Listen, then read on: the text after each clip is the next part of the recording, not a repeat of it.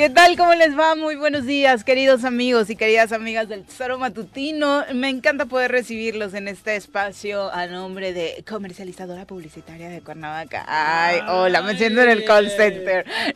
como call center, como cuando llamas que tu teléfono no sirve. Todavía no te presento, Ay, Daniel sí, García. cierto, perdón, la. Gracias, gracias por acompañarnos a través de la 103.7 de su FM, de www.eltesoromatutino.com, de radiodesafío.mx y por supuesto también a través de las redes sociales. Estamos en Facebook, en YouTube. Ojalá nos pueda acompañar también con sus comentarios para saber desde dónde nos están escuchando, cómo están eh, pues analizando y viviendo los diferentes temas que analizaremos el día de hoy, por supuesto, pues para redondear eh, la conversación en este espacio donde ya sabe usted es lo más importante. Mi querido Dani, ¿cómo te va? Muy buenos días. Viri, buenos días para ti, para toda la gente que ya nos está sintonizando. Contento particularmente por el clima tan rico que tuvimos anoche en casi todo el estado de Morelos. Tormentón. Tormentón, pero hoy mira, fresquecito yo vengo desde el hermoso pueblo sureño de Miacatlán, subiendo eh, sobre la autopista del Sol, completamente mojada, llegando aquí a Cuernavaca también mojadito, entonces pinta para hacer un día muy fresco, muy rico y por supuesto qué mejor manera de iniciar el día que con nosotros, caramba. Por supuesto, y además eh, para toda la gente que nos eh, escucha, ojalá también nos pueda reportar esto, cómo está el clima y, y la lluvia en sus respectivos municipios o estados. Eh, lo de ayer, lo más impactante fueron los vientos, por un lado, al menos en Sí. Temisco, el inicio Y de la tormentita fueron los vientos, y después de la tormenta eléctrica, que las últimas lluvias ha estado así intensa. Hace ocho días, de hecho, eh, sí se me olvidó preguntarle, querido público, si usted vivió, no recuerdo si fue miércoles o, vier- o jueves, yo sí recuerdo un relámpago que ha sido Fuertísimo. como el peor que me ha tocado terrible, en mi vida. O sea, de verdad, estaba yo en una llamada romántica, telefónica, Y y, de pronto, no, no, no, o sea, el relámpago, pero de pronto empieza el trueno y empieza a vibrar mi ventana y dije, ¿es trueno Ya o es valió, sismo? o no, o sea, ¿qué onda? Aparte, un, un trueno larguísimo, larguísimo. Claro. Y dije, el estreno de Thor, qué mercadotecnia tan buena Tan se está aventando, ¿no? Ahora, algo muy importante que destacar, por fortuna, a pesar de lo intensas que han sido las lluvias, en esta semana, o al menos anoche, no se ha reportado por parte de Protección Civil de los municipios o del Estado eh, afectaciones, que los ríos se hayan salido. Ha habido un trabajo interesante por parte de los alcaldes por eh, abrir los cauces de los ríos, por eh, tratar de mover a la gente que está en zonas de riesgo para evitar contingencias. Entonces, es eh, palomita para los municipios que se han aplicado en ese tema. Aunque sí los vientos, particularmente ahora mismo la advertencia para quienes circulan en la carretera federal de Temisco, bueno, de sur a norte para entrar a Cuernavaca, a la altura, unos metros antes del puente del Pollo, justo en esta zona llamada de los Picapiedra. ¿El tema de los árboles? No, piedras. Piedras. Pero hay una Del- piedra el gigantesca deslave, ¿no? que cayó exactamente Sí. y que está causando conflicto. Digo, ahorita el tráfico todavía es prudente, todavía es lento, no hay mucha... Hay una zona donde sabía. están. Yo no sabía tampoco, sí, donde hacen el trabajo del mármol. y Ah, demás. claro, Sí, por eso. Sí, sí, Por exacto. Pablo Mármol, claro. Eh, y ahí hay una piedra gigante, eh, de verdad, así que tomen sus precauciones de sur a norte. La gente que viene de Temisco hacia Cuernavaca por la federal. Exactamente, para que pues por ahí sí, pueden seguirse por la autopista algunos, porque seguramente ya conforme avance el día les va a tocar un poquito más complicado. Mi querido Pepe, ¿cómo te va? Muy ¿Qué tal, Viri? Buenos días, buenos días al auditorio. Dani. Pepiux, ¿cómo, ¿cómo andamos? ¿Al 100? Afortunadamente bien, Eso, siempre. como debe de ser. siempre. Tardito. No, pero Tal bien. bien. El clima rico también te hace quedarte en cama unos minutitos más, De caramba. repente estas plataformas este, se tardan también para que llegue el... El, el vehículo. Pero bueno. Hay una nueva que acaba de entrar a Cuernavaca que hay espectaculares por ahí ¿Ah, sí? y que te da eh, la opción de que cuánto traes, pues traigo 60 Ah, claro, pesos, que tú lo 50, nos ofertas. Platica Me exactamente. Tú le ofertas, sí, sí, no recuerdo el nombre y digo Y lo no lo la- vamos a decir que paguen primero su mención y ya después Exacto. lo decimos. Y además, digo, con todo lo que estamos viendo, si de por sí las plataformas usuales o ya más oficiales nos da eh, miedo usarlas, seguras, exacto, sí, sí, pues claro. ahora las nuevas, la verdad es que particularmente en el caso de las mujeres. viral el fin de semana una niña aquí arriba en la secundaria.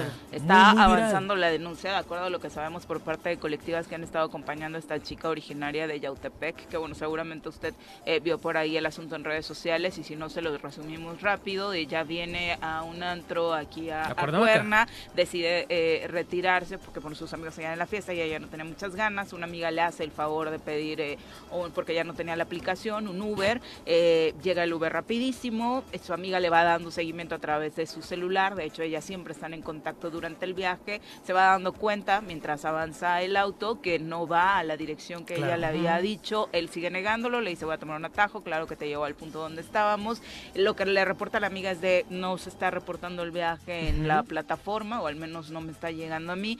Eh, el asunto es que termina el viaje en un punto donde no habían quedado, que es aquí en el Mirabal, justo donde se encuentra la secundaria, obviamente esto ya de madrugada y desafortunadamente el tipejo eh, pues empieza a tocar a la chica, eh, intenta, eh, bueno, abusa, Abusa sexualmente, de ella. de ella. Afortunadamente no llega a un término de violación, pero hay un abuso sexual de acuerdo a la narración que la chica hace y lo que hace ella es ofertarle, de traigo tanto dinero en mi bolsa, te lo doy, claro, llévatelo y se lo acepta y afortunadamente gracias a ese tema pues eh, la deja ir, se esconde en el Oxxo que está enfrente, ya algunos amigos pasan por ella, hay una denuncia eh, interpuesta, se dará un seguimiento, pero ¿saben qué es lo más grave del caso? Que las colectivas que le están dando acompañamiento a esta chica lo que están denunciando es que compañeros de este tipo, otros conductores de Uber, lo que están haciendo es, eh, pues googlearon a la chica, la encontraron en redes sociales, encontraron fotos en trajes de baño de la chica y entonces están eh, pues argumentando mil y un situaciones en contra de ella para justificar la aberración que hizo este sujeto. O sea, son ¿no? unas bestias, son unos cazadores. tratando de denostarla eh, a través de redes sociales para salvar la imagen de su amigo, de ellos por supuesto y de la plataforma, ¿no? pero no es nada más el acoso de, que sufrió ella, sino ya hay un acoso fuera de la situación que Y vivió. toda una red. Si es que claro, son varios amigos que están buscando chavitas, a tener mucho cuidado. Sin duda, sin duda, y sobre todo eso, ¿no? Eh, el seguimiento que afortunadamente acá se le da con el acompañamiento de amigas, que son como estrategias que pues todas hemos estado como implementando, ¿no? Para eh, red de cuidar apoyo, ¿no, nuestra seguridad, Una red de exactamente. apoyo. apoyo Una red de para- apoyo. para la Exacto. Eh, son las 7 eh, con 9 de la mañana en asuntos políticos. Vaya determinación del Tribunal Híjole, Electoral del Estado de todos Morelos. lados del tema ayer. ¿eh? Roberto Yáñez Moreno eh, fue destituido como diputado local. Este diputado que había entrado precisamente argumentando que representaba a la comunidad LGBT+, eh, tras el eh, deceso de su tío, el diputado Yáñez, hace unos meses, pues eh, eh, entra, toma protesta. Sabíamos que legalmente había pues muchas eh, inconsistencias en Bueno, hay torno primero a la legal. Acreditación, Hay un ¿no? vacío legal de por sí. Exactamente. Y eh, bueno, ayer el Tribunal Electoral del Estado de Morelos anuncia que le revoca la diputación local para asignársela a Gabriela Marín Sánchez. Eh, Yáñez Moreno ya dio sus primeras declaraciones, dijo que con esta resolución el tribunal violenta un principio de paridad de género que debe cumplirse para la integración del Congreso del Estado. Ah, bueno, ahora resulta que todos los señores están interesados en la paridad de género. Me hubiera encantado que legislaturas anteriores, donde no era así, hubieran alzado la voz de esta forma. Pero bueno, es uno de los argumentos, eh, viéndose precisamente por este tema del reconocimiento de las minorías, primero por parte de la comunidad LGBT, ahora por eh, el asunto de la paridad. Vamos a ver en qué termina todo esto. Por lo pronto, los diputados eh, locales, al menos el Congreso del Estado, ha anunciado en voz de algunos eh, de sus integrantes que está ya enlistada la toma de protesta de Gabriela Tiene que Marín. Pues tienen que acatarlo, Es no es de que les guste o no les ordenamiento. guste, es una Claro. orden y mientras se resuelve tienen que acatarlo. Ahora, como dice Pepe, la ley está muy ambigua, hay muchos vacíos, porque en alguna parte no especifica que forzosamente tiene que pertenecer, sino haber trabajado o realizado acciones en favor de Mm. la comunidad y hay muchos temas de los cuales pueden echar mano, ¿no, Pepe? Ese es uno de ellos, pero... eh, eh, Por el que consigue la Por el que candidatura, consigue ¿no? la candidata, la posición, ¿no? No, ni siquiera la consigue por eso, la consigue porque supuestamente ¿La el lista? argumento principal es por la, la cuestión de que comentaba Viri de eh, La muerte de la, situación de género, este, la, la situación de que es representante de eh, la comunidad LGBT es un accesorio, ¿eh? no es ni siquiera el- el- la determinación completa y real que Por la tomó que el ingresó. Congreso por la que ingresa.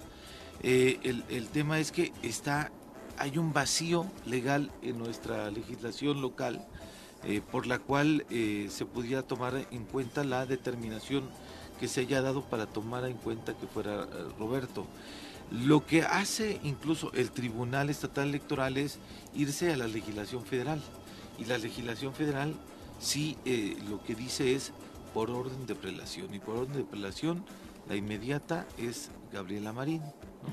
Y como dice Viri, en, esta situación de que dicen hay una sobrerepresentación de las mujeres. Porque ya hay más mujeres en el Congreso.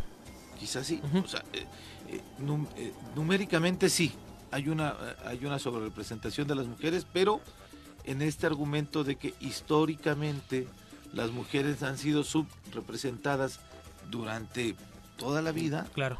Entonces puede ser que por eso les asista la razón para que llegue la diputada Gabriela Marina. Diría Lucerito. ¿Y? ¿Y? ¿No? Se lo hubieran preguntado hace tres, cuatro legislaturas, señores, hablando de la paridad, ¿no? Sobre la sobre representación de las mujeres. O sea, en ese sentido, de verdad, a mí personalmente sí me indigna que se ponga ese argumento cuando nadie nunca luchó por un tema de la paridad antes de que las mujeres alzaran la voz en este sentido. Incluso hoy seguimos escuchando a muchos hombres que dicen, es que la paridad discrimina, incluso los hombres van a terminar siendo más, ¿cómo van a terminar siendo más? Y nuestros derechos que años y años y años, legislaturas y legislaturas y legislaturas, no se hizo así. Entonces, pues el que se lleva se aguanta, ¿no? en este sentido, la situación está así, por un lado. Y por otro, pues por supuesto que estas lagunas han hecho que se, nos, se burlen los candidatos de la comunidad LGBT, de, de las mujeres, de las comunidades indígenas. O sea, por supuesto que es un asunto que va, por supuesto, más ah, allá de la ley. Es un asunto como, eh, esa es la, la única frase heredada de la pasada legislatura que me encantó.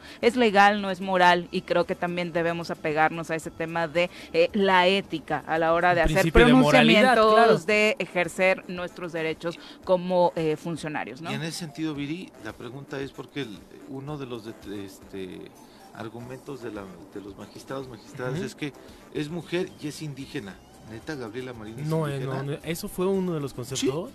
¿También? No, Gabriela, entra a su Facebook a ver si ahí está, ahí está, ahí está el. Bueno, sabemos que ella hay muchos otros que hoy integran la legislatura, ¿no? Podríamos enumerar a varios que hoy integran la legislatura quién es la, que no están. La suplente Gabriela Marín es la esposa del diputado Yáñez. Sí, pues sabemos que es el mismo partido, ¿no? Al final estaban. es indígena también. Entonces, esos argumentos de que es indígena de la comunidad LGBT son rarísimos, son yo lo pongo en la mesa en este momento. Sí está bien, ella le toca ah, por la situación de que hay una legislación federal, pero es indígena también. Híjole, ¿no? Ah, en esa indignación de que Roberto no es de la comunidad LGBT, está bien que se venga la indignación, que se venga la, la situación, pero que me digan que la diputada Gabriela Marín es indígena. Ella y otros integrantes de la actual legislatura que también lo argumentan, ¿no? o sea, si vamos a dar eh, los nombres de todos los que han llegado a esta legislatura argumentando el tema indígena, pues por supuesto, la mitad igual y ni estaría ahí. ¿no? O sea, sinceramente, en la representación eh, de la actual legislatura, que es, por supuesto, creo que lo que más le indigna a la ciudadanía, el tema de representar a grupos con los que pues, no hemos tenido nada que ver, ¿no? Te puede caer bien y dices, bueno, pero ¿qué pasa? Pero pues no, eres parte de... Pero bueno, gracias, Dani. Vamos a la, pausa, sí, sí, sí. 15 minutos te estaremos Me a la banca. Sí, jugó mal como el cabecita Rodríguez anoche, entonces ya viene el titular, ya viene, ya viene el cambio, ya viene por el cambio. De, no, esta no es la tanoeta, vamos a ponerle la, la choroeta. 7 con 20 de la mañana, vamos a saludar con muchísimo gusto a quien hoy nos acompaña en comentarios.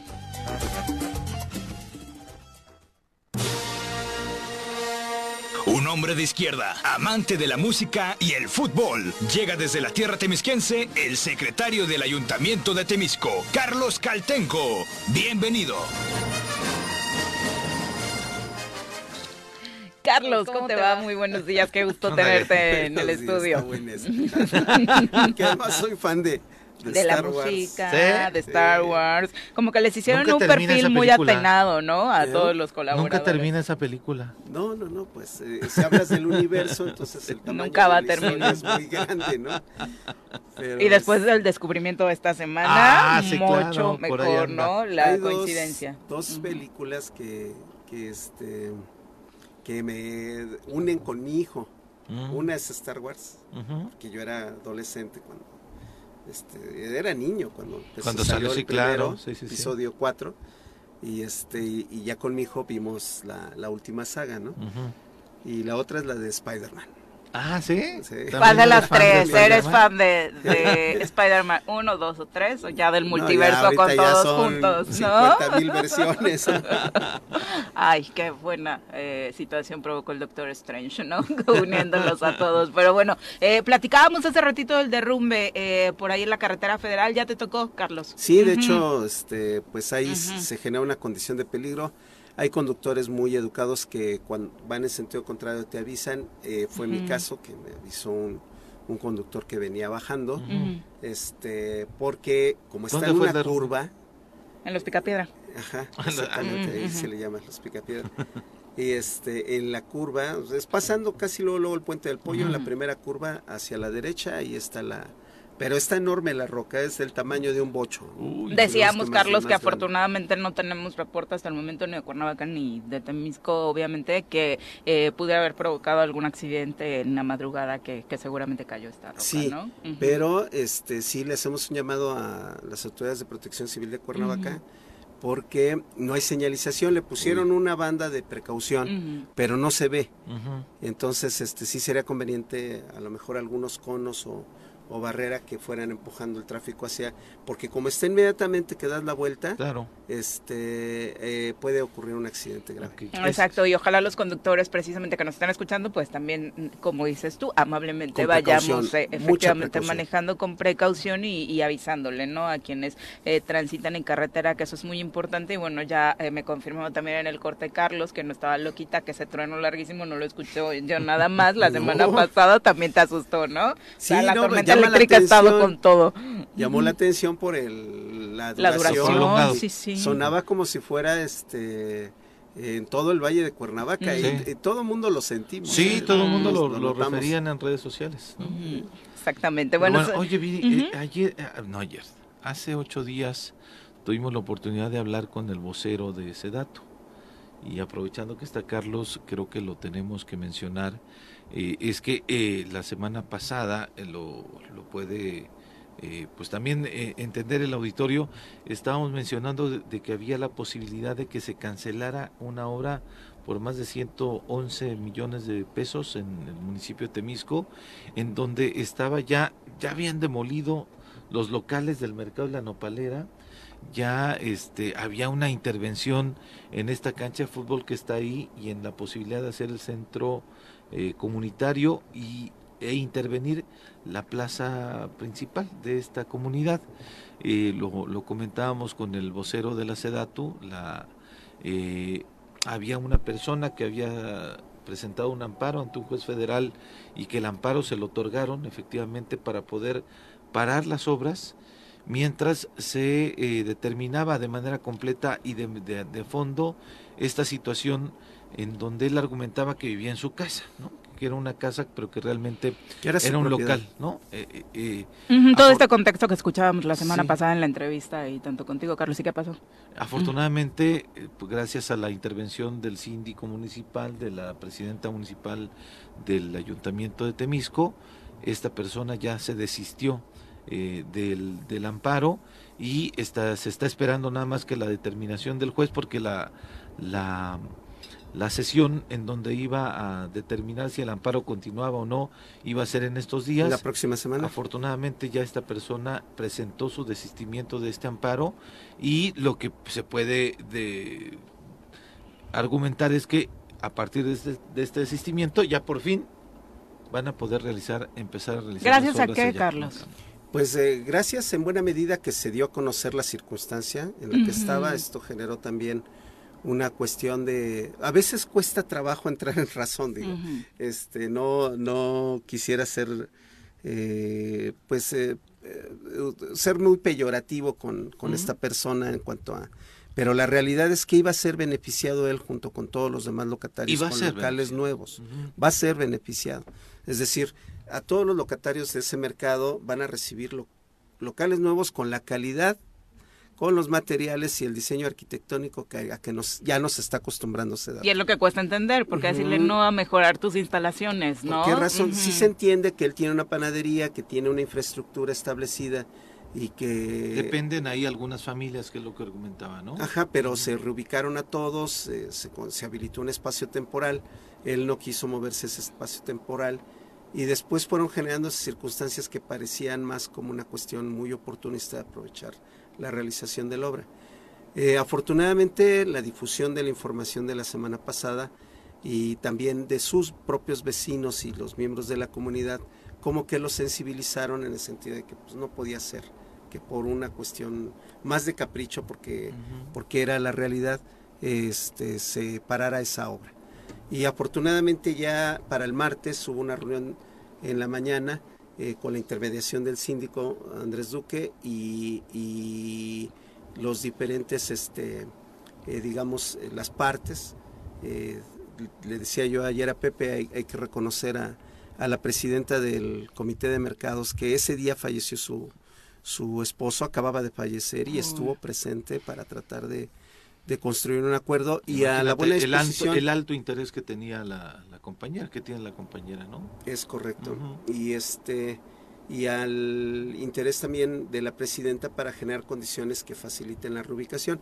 Ya ayer, eh, eso fue el martes, se logró el acuerdo, se desistió el mismo martes del amparo, presentó su desistimiento y el día de ayer tuvimos la visita del subsecretario. Eh, eh, el, responsable de la obra es, este... de Sedatu. De Sedatu, el, doctor, es un doctor. Para platicar eh, ya con los comerciantes sobre... No, él iba en la idea de, pues, decirnos, resuelvan el tema porque... Mm. Porque se puede caer la obra y le dimos la buena noticia de que ya estaba resuelto y entonces eh, incluso se a hacer un recorrido, se platicó con, con, esta persona, con el señor Enrique Antunes, y afortunadamente, bueno, pues ya los términos son otros. Eh, el señor Antunes está en la mejor disposición de iniciar el, movimiento lo más pronto posible, y de hecho él mismo ya estaba en ese proceso de empezar a, a, retirar sus pertenencias. Exactamente, a desmontar los hornos, que es lo más complicado. Eh, entonces, en el transcurso del fin de semana se estará reubicando.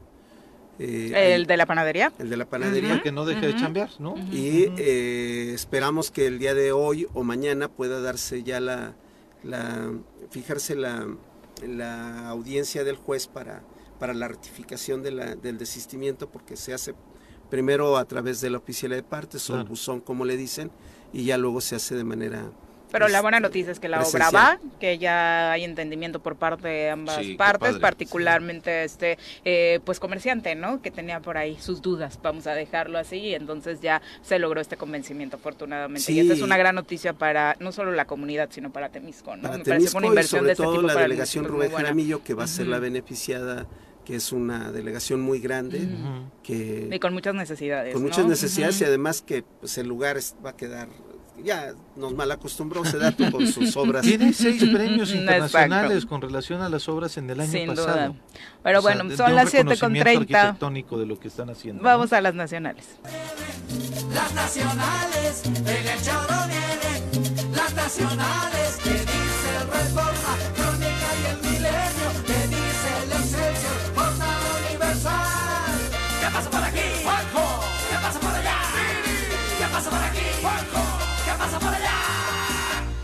Gracias a los La quinta ola de contagios por COVID-19 en el país mantiene su ritmo ascendente, tal y como se lo hemos venido contando, y ya presenta un número más alto de infecciones que las primeras dos rachas registradas en verano e invierno de 2020 que se supone al inicio eran las olas que presentaron los picos más altos inicialmente. Hoy esta quinta ola ya lo supera con un arranque alto, más alto de lo que incluso se había llegado a pronosticar, pese a que aún no se llega al punto máximo. Eh, los contagios por COVID-19 siguen a la alza y hay más casos, le decía, que en las dos primeras olas, en 2020, por ejemplo, cuando arrancaba, al primero de agosto había 9.556 casos. El año pasado, en la segunda ola, eh, esta de invierno que fue durísima, el 15 de enero se tenía un pico de 21.366 casos. La tercera ola, también en 2021, en agosto, registró 28.953 casos en su arranque. La cuarta ola, al inicio de este año, en enero, registraba la primera quincena de ese mes 60.552 casos y esta quinta ola a solo 13 días ya presenta 37.346 casos al corte del 10 de julio. Datos de la Secretaría de Salud señalan que del 31 de mayo hasta el 10 de julio las variantes del COVID afectaron a 475.273 personas, lo que representa una cifra mayor que los 425.000 reportes de la primera oleada y a los 463.000 casos de la segunda. Por supuesto, la situación que se recuerde todos, absolutamente todos los días, que debemos seguirnos cuidando, que hay que ir a vacunarnos. El mapa de vacunación en este momento indica que prácticamente todo el estado está cubierto esta semana con dosis de refuerzo o primeras dosis para niños, eh, adolescentes de entre 12 y 17 años y además, por supuesto, las indicaciones que ya todos conocemos y no podemos hacernos seguir, eh, hacernos pato, no seguir haciéndonos pato en torno a no usar cubrebocas, no estarnos lavando las manos y, estas situaciones que sin duda ayudan a contener el avance. Es correcto. En Temisco, ¿cómo, cómo se tiene el dato, eh, Carlos? Eh, no hemos tenido este un, un dato tan alto. Un dato tan alto, pero sí ya tuvimos ayer el primer caso, ya no los veíamos desde principios de año de hospitalización. Intervino el, el, el ERUM de Temisco con, con este una de esas cápsulas con las que se llevan al a, los pacientes. En el ayuntamiento no ha habido ninguna situación laboral. Sí, tenemos varios trabajadores este, con contagios en cuanto se detecta y se hace la prueba de, COVID y resulta positiva, se mandan a, descanso. Esto es una política general, incluso tuvimos un, el único, digamos, brote eh, comunitario que tuvimos fue en, la unidad de archivo municipal, que es una unidad pues este son como nuestros ratoncitos porque están en, una zona este donde pues hay puro documento etcétera etcétera pero están aislados. Y ahí tuvimos este pues eh, se tuvo que mandar a descanso a cinco trabajadores. Y los otros también por prevención pues bueno el ayuntamiento de Cuernavaca ya presentó también un, un número importante de contagios el Congreso vimos desde el viernes, ¿no? Los tres casos. Diputados. los que se pueden ir sumando. Pero también ya mencionaron de varios trabajadores, trabajadoras del Congreso del Estado que también han tenido un brote ahí eh, importante y interesante a destacar, pero que además se ha atendido y en el Tribunal Superior de Justicia también ha habido en algunas unidades en donde se han dado estos estos contagios, pero los números, como bien dice Viri, están asustan. Es, que es una no es como veíamos antes que, que la que la tendencia iba, gradualmente menos como ola, ¿no? No, aquí es casi este eh, de manera inmediata el repunte como se está dando. Y, y esta parte, eh, espero que nadie se ofenda, pero creo que a estas alturas del partido, como dijo la doctora Brenda Valderrama, prácticamente después de los primeros meses de la pandemia, hay situaciones que ya no deberíamos eh, ver eh, repitiéndose. Una, lo de los tapetes, ¿no? Que lo único que hacen es, por supuesto, arruinar nuestros zapatos porque más allá de eso no sirven de nada. Y el otro tema son las fumigaciones, ¿no? Que pues también está confirmado. Entiendo que de pronto para algunas dependencias mandar pues esta información de que se está haciendo esta fumigación y demás, pues ayudará para contener otras cosas, pero con lo del virus ni siquiera hay que invertirle en, ese tipo de cosas, ¿no? O sea, el uso de cubrebocas, mejor cómprate cubrebocas y dótale y regálale a quienes van a, hacer algún trámite a tus dependencias, controla mejor el tema del acceso y demás, que ayudaría, por supuesto, a mejorar este y frenar, por supuesto, este tema de los contagios y la responsabilidad personal, ¿no? De la que siempre hemos estado hablando para asumir estos riesgos. Eh, ¿Qué ha pasado en torno al tema de la reunión de Andrés Manuel López Obrador con Joe Biden? Hemos escuchado muchas voces analizando esta, este encuentro, pero eh, Carlos Slim, el empresario con la cuenta bancaria más choncha de este país, señaló que esta eh, reunión fue realmente extraordinaria. Así la calificó porque ambos presidentes acordaron pasos importantes para mejorar la eficacia de la relación, el desarrollo y la inversión bilateral. Estados Unidos está produciendo más bienes de alto valor agregado y México está teniendo a su vez la capacidad para trabajar en otro tipo de bienes, en mano de obra. Entrevistado en el marco de esta reunión de López Obrador con empresarios de ambos países, donde pues obviamente les dio el contexto de lo que se había platicado, eh, señaló Carlos Slim que se ha recuperado la extracción de petróleo en este sexenio y muy pronto se podrá alcanzar eh, el número de dos millones de barriles diario. Eh, también dice que López Obrador les informó acerca de la rehabilitación de la operación operación de las refinerías que pasaron de hacerlo a 35% de su capacidad para superar el 50%, además de la confluencia entre la inversión pública en el sector energético con la captación de inversiones privadas. Slim destacó también la decisión gubernamental de canalizar parte de los excedentes obtenidos por la exportación de petróleo para contener el incremento de las gasolinas. Ha sido una decisión acertada, eso reduce la inflación porque hubiera provocado efectos aún más fuertes de lo que estamos viviendo hoy a nivel mundial. Bueno, hay que mandarle esa declaración a Raimundo Riva Palacio, a este Loret de Mola, a todos los Pablo Iriart, todos estos cuates que dijeron que la reunión no valió la pena, que la reunión lo trataron mal Andrés Manuel López Obrador. Mira, nada más que Carlos Slim eh, se atreva a declarar de esta forma, me parece que da el contexto real de cómo eh, pues se dio esta reunión y en esta eh, última, el día de ayer, vaya, cuando tuvieron este encuentro entre empresarios mexicanos y empresarios de Estados Unidos, pues me parece que dio la oportunidad para poder hablar de manera más oportuna y puntual de la situación que estaba, que se, que vaya, el contexto real de, lo que pasa.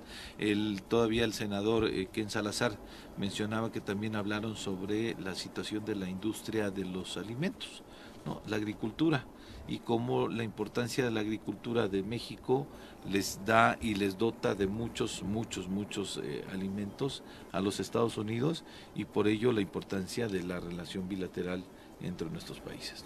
Eh, creo que la, la, frase que resume eh, alcance del encuentro, que quedó pendiente el tema migratorio y sigue quedando pendiente en todas las reuniones bilaterales. Pero hubo Compromisos ambiguos, ¿no? O sea, nada firmado. Chance de 300 mil visas otra vez puede dar este, los Estados Unidos, ¿no? Eh, es la frase de Kamala Harris. Es un honor. Casi, casi dijo es un Estar con Obrador. que ella, que ella con lo que representa en el gobierno norteamericano, que se le considera como la más dura de, de Joe Biden, de, la administración Biden, es, es este, pues muy, es, eh, ¿qué más, eh, qué mejor definición de la visita del presidente que lo que precisamente señala Kamala Harris en ese tweet que se volvió famoso.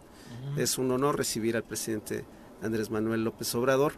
Eh, y pues, o sea, ¿qué pueden decir todos estos columnistas de... Para empezar decían que de a 10 pesos la línea. ah, no, de a 10 millones de pesos la línea. Que jamás lo iba a recibir Joe Biden después de no ir a la cumbre de las Américas.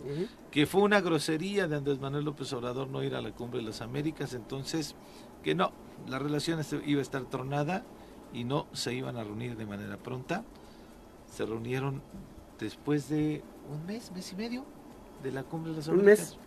Pero además creo que ni siquiera denostar a, estas eh, plumas, ¿no? Que de pronto analizaron la reunión y que no hicieron más que escarbarle a cuánto medía la corbata de López Obrador, a que si hablaba o no hablaba inglés. La comunicación no verbal. Que ese, ese es otro gran tema, ¿no? En torno a, lo mucho que se discrimina en este país a quienes no tienen la posibilidad de hablar inglés. Poniendo como referencia a lo que sucede con el presidente, eh, volvemos a ese punto, ¿no? Discriminar a quien no tuvo las oportunidades que el país le debió brindar para tener una mejor educación, pues me parece que es todavía revictimizarlo aún más, ¿no? Porque sabemos que las condiciones educativas en este país no, no te permiten, eh, no es porque tú no quieras aprender un segundo idioma, es porque no tienen la capacidad las escuelas de este país para dotarte de una educación todavía para aprender un segundo idioma de una forma óptima, ¿no?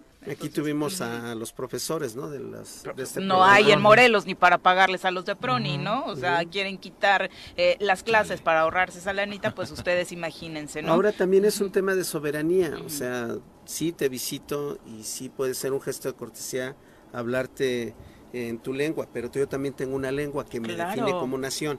Claro. ¿No? Acuérdense que nación está definido por territorio, población, lengua, eh, cultura, ¿no?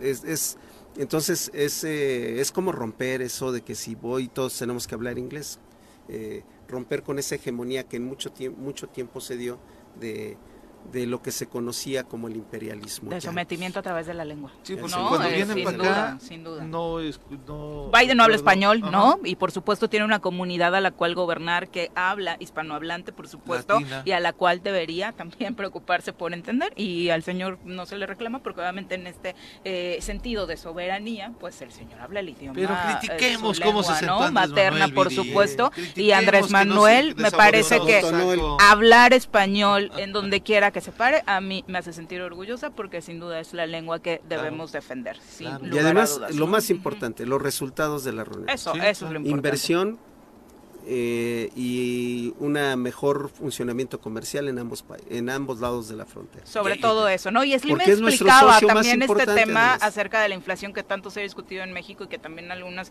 eh, detractores han estado echándole la bolita a Andrés Manuel López Obrador y explicaba a Carlos Slim en torno a cómo sí, aunque se volvió chiste, el conflicto Rusia-Ucrania impactó la economía más de lo que nos esperábamos a nivel mundial por los temas eh, petroleros, que hoy ese asunto no lo hemos tocado, el parón de los agricultores en Europa está heavy. Holanda, Alemania con parones, paros totales de la gente dedicada a la agricultura, poniendo en riesgo, por supuesto, esto, la industria el ya por debajo del dólar, unos centavos, pero ya por debajo del dólar. Sí, por supuesto, consecuencias y bueno, impactantes. Contradigan a Carlos Slim. Exacto. A la economía mundial. Quiero ver que los fifís contradigan a Carlos Slim. 7 con 42. expertos de todo. Regresamos. Música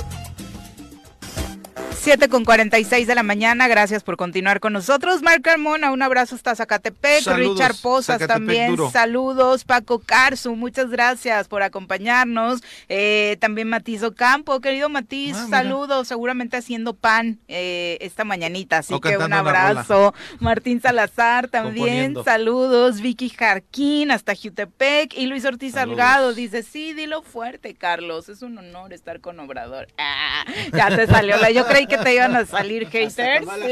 Sí, sí. 7 con 47 de la mañana. Nos da muchísimo gusto recibir en cabina a la magistrada del Tribunal Estatal Electoral, Marta Elena Mejía. Bienvenida. Muy, buenos días. Muchas gracias.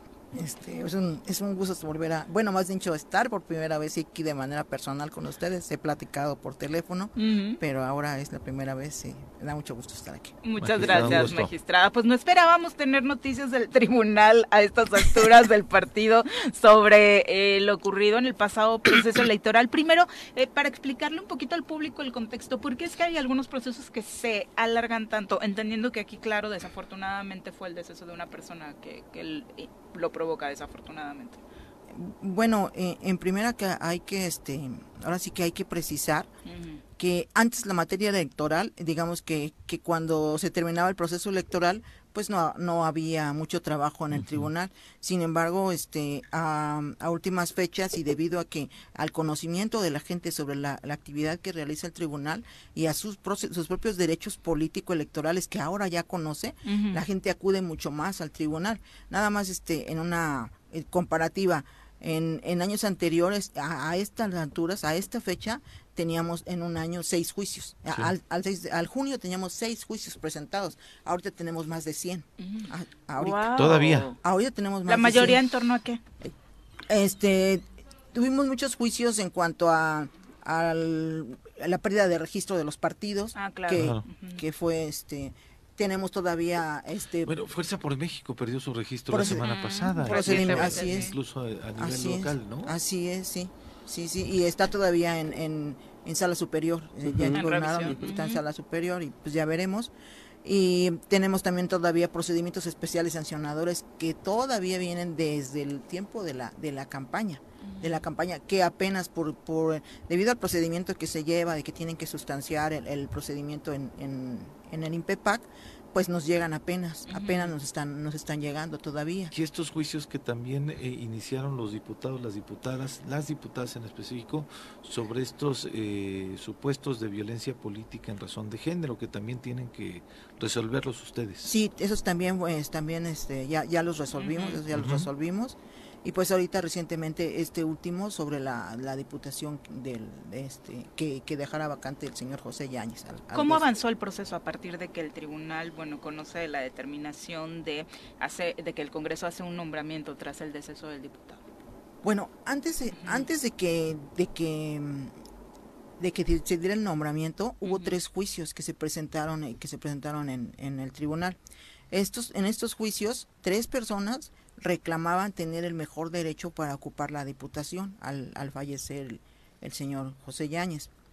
Eh, nosotros lo, nosotros los este, los recibimos y como unas una o dos semanas después eh, es cuando cuando el 6 de mayo el Congreso acuerda pues este tomarle la protesta al, al, señor Roberto Carlos Yáñez. Después de eso se impugna otra vez este esta designación y se reciben se reciben em, otros cinco juicios más este quiénes eran los promoventes todos ellos de diferentes personas diferentes personas. Este por ejemplo los primeros los primeros tres fueron este Gabriela Gabriela Gabriela Marín y Roberto, y, y una persona que es este se autonombra como gobernador indígena. Ah, claro. Pues Ajá. Este, después los siguientes fueron fueron este mm, tres de diputadas de diputadas este locales que, que argumentaban que quien a quien le correspondía y quien se le debía dar la diputación era la señora Gabriela. Y que y que este que el Congreso había actuado pues este sin el quórum reglamentario para designar al, al, señor Roberto etcétera. Y obviamente este los juicios de, del propio del propio Roberto Gabriela otra vez el, el señor este gobernador, indígena, eh, una persona de también que ocupa que ocupa el cuarto lugar que en la lista de Morelos progresa y este y Ana Berta Aro Sánchez que también del MAS que, que argumentaba que al dársela al darse el espacio que y que ellos no haber alcanzado la diputación pero sin embargo haber cumplido con el porcentaje les correspondería entonces este que se les asignara la diputación Corren los meses y el tribunal sigue analizando estos juicios. ¿Por qué pasa tanto tiempo? Eh, es, y, lo pregunto así porque es parte de la pregunta eh, del público que con eh, obviamente desconocimiento de las leyes decimos pues ya el diputado tomó protesta, ya participó en la toma de decisiones, Roberto Carlos Yáñez en el Congreso, ya se estuvo emitiendo un salario para él. se dejó pasar mucho tiempo, ¿por qué no actúa antes en una resolución el tribunal? Bueno, no sé si, si, escucharon, me parece que uno de los de los argumentos ahí del que ha dado que ha dado precisamente el señor Roberto Carlos es que nos cuestiona que que nosotros no, no somos competentes, ¿no? Que primero dijimos que no éramos competentes y ahora resulta que pues, siempre sí resolvimos, ¿no? Este, efectivamente en los primeros desde los primeros juicios el, el, el, argumento principal, uno de los argumentos principales de, de, Roberto Carlos era que, el tribunal no era competente para resolver y nosotros estuvimos de acuerdo. Entonces de, los remitimos a sala superior, de ahí la tardanza. Los remitimos a sala superior porque consideramos que, que una de también una de las de las cuestiones que se dilucidaban era pues la omisión legislativa y las omisiones legislativas pues le corresponden resolverlo a la sala superior. Sin embargo, con este argumento los remitimos a Sala y Sala, Sala nos dijo no, tienes que se tiene que agotar la cadena impugnativa y si eres competente tribunal resuelve. Si te toca a ti. Si te toca, ajá, resuelve. Y entonces allí declara que sí somos competentes para resolver este asunto y es cuando nos lo regresa y comenzamos a ¿Esto sucede cuando, eh, magistrado? Este, pues tiene, tiene, el 6 de mayo toma protesta, y nosotros los remitimos como a finales de mayo a sala superior, luego este tarda un poco en, en regresarnos, lo regresa como por los primeros, la primera quincena de junio, y ya de ahí nosotros comenzamos a estudiar el asunto. Mencionas, magistrada, que hay un vacío eh, legislativo, hay un hay una eh, situación en donde no está estipulado exactamente esta situación que pues obviamente se da por una cuestión extraordinaria. Bueno, el fallecimiento no, tiene suplente el, el, diputado. Porque era suplente. Claro, porque era suplente y por ello se da esta laguna legal en este sentido y es ahí en donde empieza la, la, la determinación de buscar cuál es el sustento legal para poder eh, pues eh, darle pues eh, paso a la decisión que haya tomado el Congreso y darle también paso a la decisión que tomaron ustedes el día de ayer. Sí. En, días anteriores, para contextualizar, en efecto es una situación muy peculiar. El auditorio debe recordar que, que el diputado Yáñez fallece, pero él era suplente, entonces no hay quien tome su, su encargo. y en algún momento platicamos el tema con, con Mireya Gali y coincidíamos, bueno, por lo menos yo coincidía con ella que eh, el momento de la relación, eh, quien tiene derecho es el partido, porque es el que logra la representación en primera instancia. Y en segunda instancia, eh, ante el argumento de la paridad, de que tiene que respetarse el género, etcétera, etcétera, la lista plurilla, eso ocurre previo a la elección, la, las, este, el cumplimiento con el tema de la paridad. Entonces tenía que ser en la lista quien cumpliera con la condición de vulnerable en, eh, siguiendo la prelación del partido. Ese fue el criterio que siguieron ustedes. Sí, efectivamente, eh, efectivamente has, dicho una cosa muy importante, coincido con, con la maestra Gali, porque eh, la, la, lista, más bien dicho, la calidad que tenía el señor José Yáñez era de indígena, era con autoadscripción calificada indígena.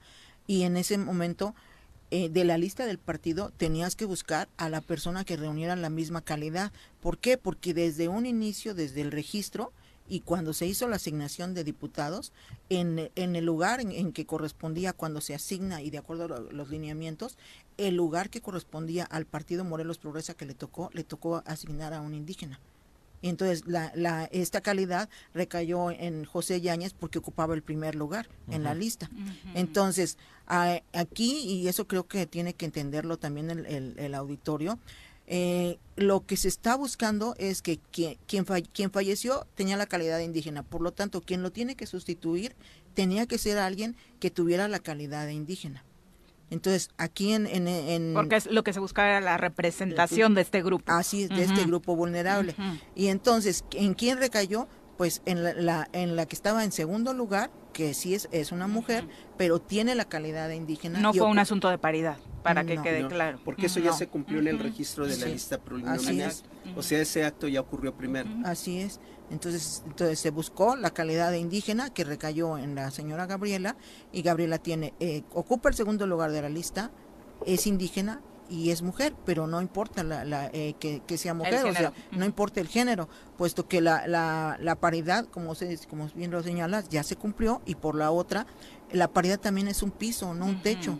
Puede haber puede haber 11 mujeres. Ya la sala superior ha resuelto este, varios casos. Varios la legislatura pasada eran 14, ¿no? Sí, en la, en la sobrerepresentación de una eh, un tema afirmativo no hay ningún problema, ¿no? Sí, así es, así es. Y, y eso ese es el criterio que nosotros que nosotros este, resolvimos ayer. Esta situación, por supuesto, ha generado mucha polémica. Todavía hay eh, opciones para el diputado eh, para impugnar y para permanecer en el Congreso. Sí, desde ¿Lo, ves así? Sí, desde luego.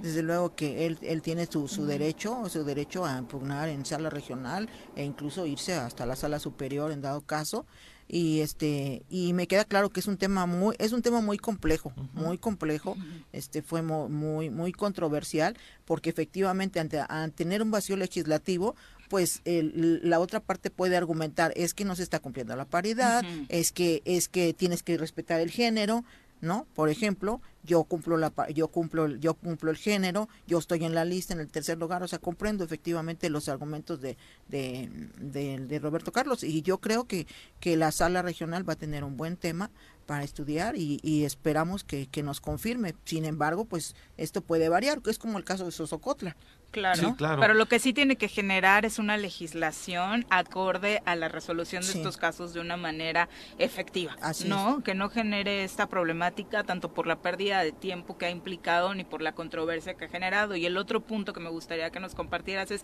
qué papel está jugando el tribunal en torno a esta decisión eh, sobre ya los calificativos de es que no realmente no representa este grupo vulnerable tanto en el caso de el diputado como en el de Gabriela Marín. Eh, bueno, nosotros estudiamos, eh, sí estudiamos el, el, tema, pero en, en realidad el tema de, del género como, como él se autoascribe, como él se autoascribe, realmente no, no, no fue un factor determinante, digamos, en el, en el, en el análisis del asunto y en la decisión, porque finalmente el tema se constreñía a, a, la calidad de indígena que tenía el señor, el finado, y que tenía que ser sustituido con un indígena. En dado que eh, mm, sus argumentos, e incluso en la sentencia lo, lo mencionamos, que si él hubiera sido, hubiera tenido la calidad de indígena, género hombre, probablemente, y, Gabriela no, inmediatamente, probablemente la decisión hubiera recaído en, en, en él, en él, evidentemente. Sin embargo, pues no, no cumple esa característica. Fue registrado con otra calidad de grupo vulnerable.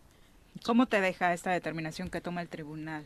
Bueno, ante toda la polémica que se generó el día de ayer, porque obviamente eh, lo que menos le conviene a la ciudadanía de nuestra sociedad es que en nuestras instituciones electorales esté en tela de juicio, ¿no? Sí, sí, yo lo sé. Este, sin embargo, pues el, tribunal toma decisiones, pues, eh, con base en un análisis jurídico y con base en los precedentes este, que, que tenemos y, el estudio de la ley, o sea, aplicamos aplicamos un, el, el, tema de la Constitución Federal que señala la sustitución de en caso de ausencia definitiva para los diputados para los de em, cargos de elección popular federal. Eh, eh, a eso nos nos este nos remitimos y a los precedentes que hay y sobre todo a la calidad de indígena que tenía la persona que seguía en segundo lugar. Qué curioso. En un tema del Congreso es el Congreso quien tiene que elegir. Sí, claro. Y les toca este hacerlo urgente. Son las ocho con uno. Y aprovechando que te tenemos a manera de conclusión, ¿cómo te deja esta situación que se está viviendo en Xochocotla ya con una nueva autoridad eh, que tomó protesta en estos días? Ay, pues mm, me, parece que, que la sala superior, eh, eh, por así que tomó una decisión este, bastante acertada, creo, creo sin embargo, eh, también considero que se necesita mucho trabajo de parte de las instituciones, de la Secretaría de Gobierno, de la Secretaría de Gobierno. Lo habías mencionado ya, sí. Sí, para, para este, de, hecho siguen trabajando. Para promover el diálogo, ¿no? Para promover el diálogo y la, y la conciliación entre los grupos, a fin de que por fin se, se, se lleve a una solución pues pacífica eh, entre los dos grupos antagónicos, ¿no? Finalmente que haya paz social es lo importante. Exactamente. Y eso no determina, y eso no se da este a partir de una determinación del tribunal, sino eso a partir de una operación política, y eso es lo importante, ¿no? sí, una operación política de conciliación y de que los grupos eh, finalmente también se convenzan de que por ese camino no va no, no va a llegar el progreso a Sosocotla, van a seguir en lo mismo, ¿no? Magistrada, antes de, perdón, ya, ya nos está pidiendo la producción que nos vamos a corte, ¿qué temas pendientes tienen en el tribunal que puedan generar polémica o que tengan así como la papa caliente ahí en el tribunal? Mm, ahorita creo que este este es el último tema tema este muy muy muy controversial que, tenemos este tenemos algunos este procedimientos especiales sancionadores sobre violencia política que han denunciado diputadas que han denunciado este, regidoras. regidoras ese es el tema más controversiales que tenemos ahorita. Pues, Magistrada, muchas gracias por acompañarnos. Muy buenos días. Un gusto tenerte en cabina. Son las 8 con 2. Volvemos.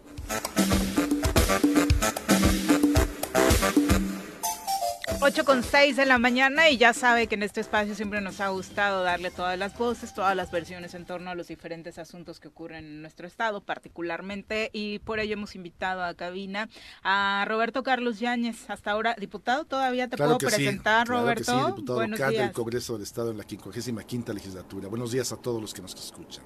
¿Qué te hace eh, permanecer con esa seguridad?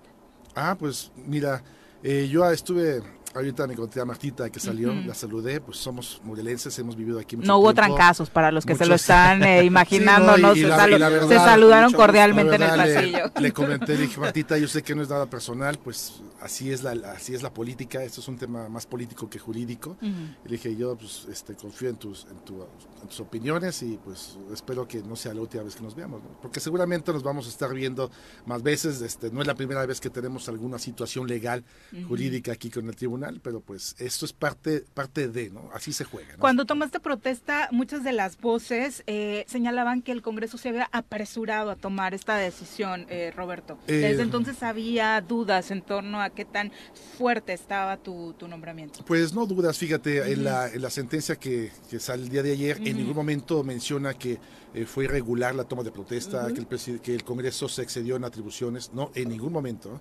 Y fíjate, todo lo que menciona ahorita Marta, pues sí, soy muy bonito, son este, argumentos que, dio en su sentencia, pero todo eso no existe en la ley. ¿qué, es esto? No hay nada de lo que dijo que está tipificado en el Congreso, en las leyes para Morelos. Por eso está sujeto a interpretación, ¿no? Pues sí, por una interpretación que lo ha utilizado en contra de, mi persona. Y lo voy a ir desglosando porque sí es un tema muy, muy importante. Fíjate que el tema más, esencial. yo preguntaría primero, perdón Roberto, ¿cuál fue la esencia o el espíritu de la, de la determinación del acuerdo del Congreso del Estado para tomarte protesta? Mira, exacto, voy a eso. Eh, el tema de la paridad de género. Eh, por primera vez en la historia eh, se procuró en todas las instancias, desde el INPEPAC, el Tribunal Estatal Electoral y la Sala Superior, la Sala, este, sí, la Sala Superior, que es el que emite la última integración del Congreso del Estado, que fuera un Congreso conformado paritariamente al 100%. ¿Qué es esto? Por 10 hombres y 10 mujeres. Así viene el, el espíritu de todas las sentencias, de todas las resoluciones de cada instancia gubernamental electoral. ¿no? Eh, y el Congreso del Estado, al, al, ver, al ver esta situación, que era el espíritu, mantener un, Congreso paritario, pues es que manda llamar al siguiente en la lista del mismo género de la persona que falleció. Entonces debió mandar llamar a un hombre, que es mi persona, que estaba anotado en la plurinominal número 3. Y ahorita, este. Eso Aunque tampoco hay un problema, ni lo dice, eh, eso sí lo dice la ley, hay sentencias en ese sentido en torno a que si hay una mujer de más, no hay. Pero, pero mira, si hubiera sido un, congreso non, ¿qué es esto? Que fueran 21, fuéramos 21 diputados, obviamente debió haber sido mujer, siendo 11 mujeres y 10 hombres. Ahí no hay ningún problema y efectivamente debería de ser mujer, pero somos un congreso par. Entonces, no creo que haya mucha para dónde jalar. Son 10 hombres y 10 mujeres. No hay paridad con 11, 9 ni con 12, 8. En una acción afirmativa, sí. Acción afirmativa, es lo que acabas de decir. Es lo que me acaban de aplicar a mí. Una acción afirmativa. Y lo dice en la sentencia. Señores, las acciones afirmativas son temporales, no son permanentes. Y las acciones afirmativas ya se aplicaron en el 2018 para la conformación del Congreso pasado, donde todos recordamos que fueron 10, 14, 14 mujeres y 6 hombres. Ahora, ¿cómo funcionan las acciones afirmativas? A todos los partidos políticos nos dijeron previo previo a la elección, a ver, partidos políticos. Eh, hay una, un rezago, un, este, un adeudo histórico con las mujeres, por lo cual vamos a aplicar una acción afirmativa consistente en que todas las plurinominales, uno, deberán ser mujer. ¿Recuerdan? Sí, hasta ahí voy bien. De tal forma que cuando entran las votaciones, todas las pluris son mujeres. Por eso se conforma un Congreso con 14 mujeres.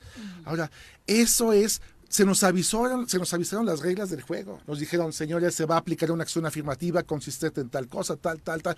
Todos sabíamos el juego de qué se trataba.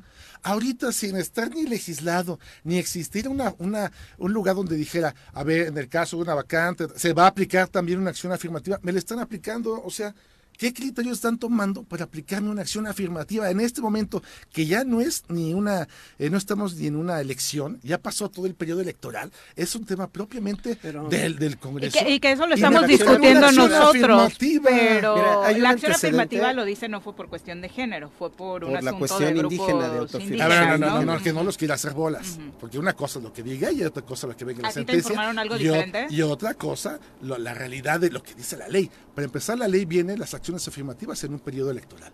Señores, ya no estamos en la inscripción de la lista pluri es donde se cumplen las acciones afirmativas. Ah, exactamente, para integrar bueno, para integrar el Congreso. Las acciones afirmativas las se aplicaron desde el INPEPAC, el Tribunal Estatal Electoral y la Sala.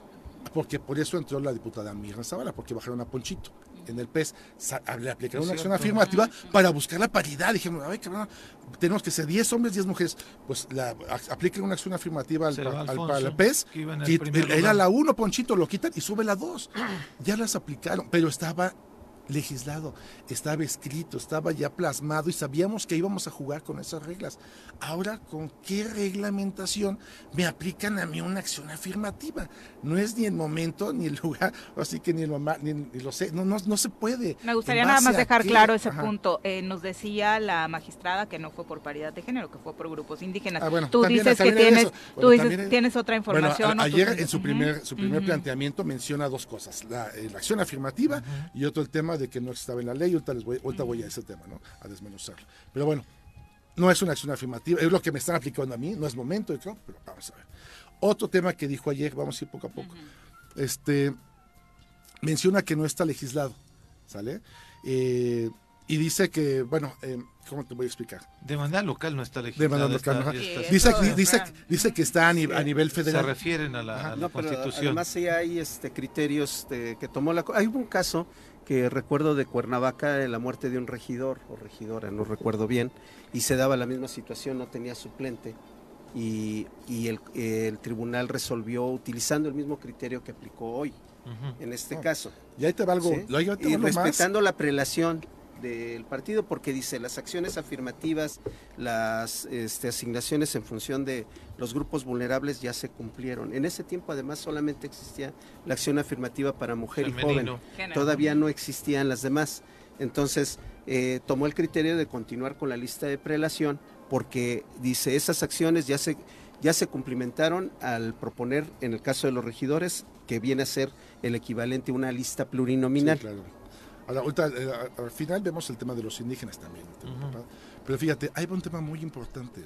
Ella dice que no está legislado aquí, se va, pero dice que sí existe la legislación a nivel federal, donde dice que se cubrirá una vacante, o sea, la falta el Congreso Federal. Ajá, dice, este, se va a cubrir, eh, se va a ir a la siguiente, la siguiente posición y así lo aplica. Esto que es, no aplica el criterio de constitucional de la paridad de género. O sea, lo que sí, sí, se debe aplicar la siguiente fórmula, pero cuidando la paridad de género. ¿Qué es lo que hizo y cuál es el riesgo que corremos como Estado?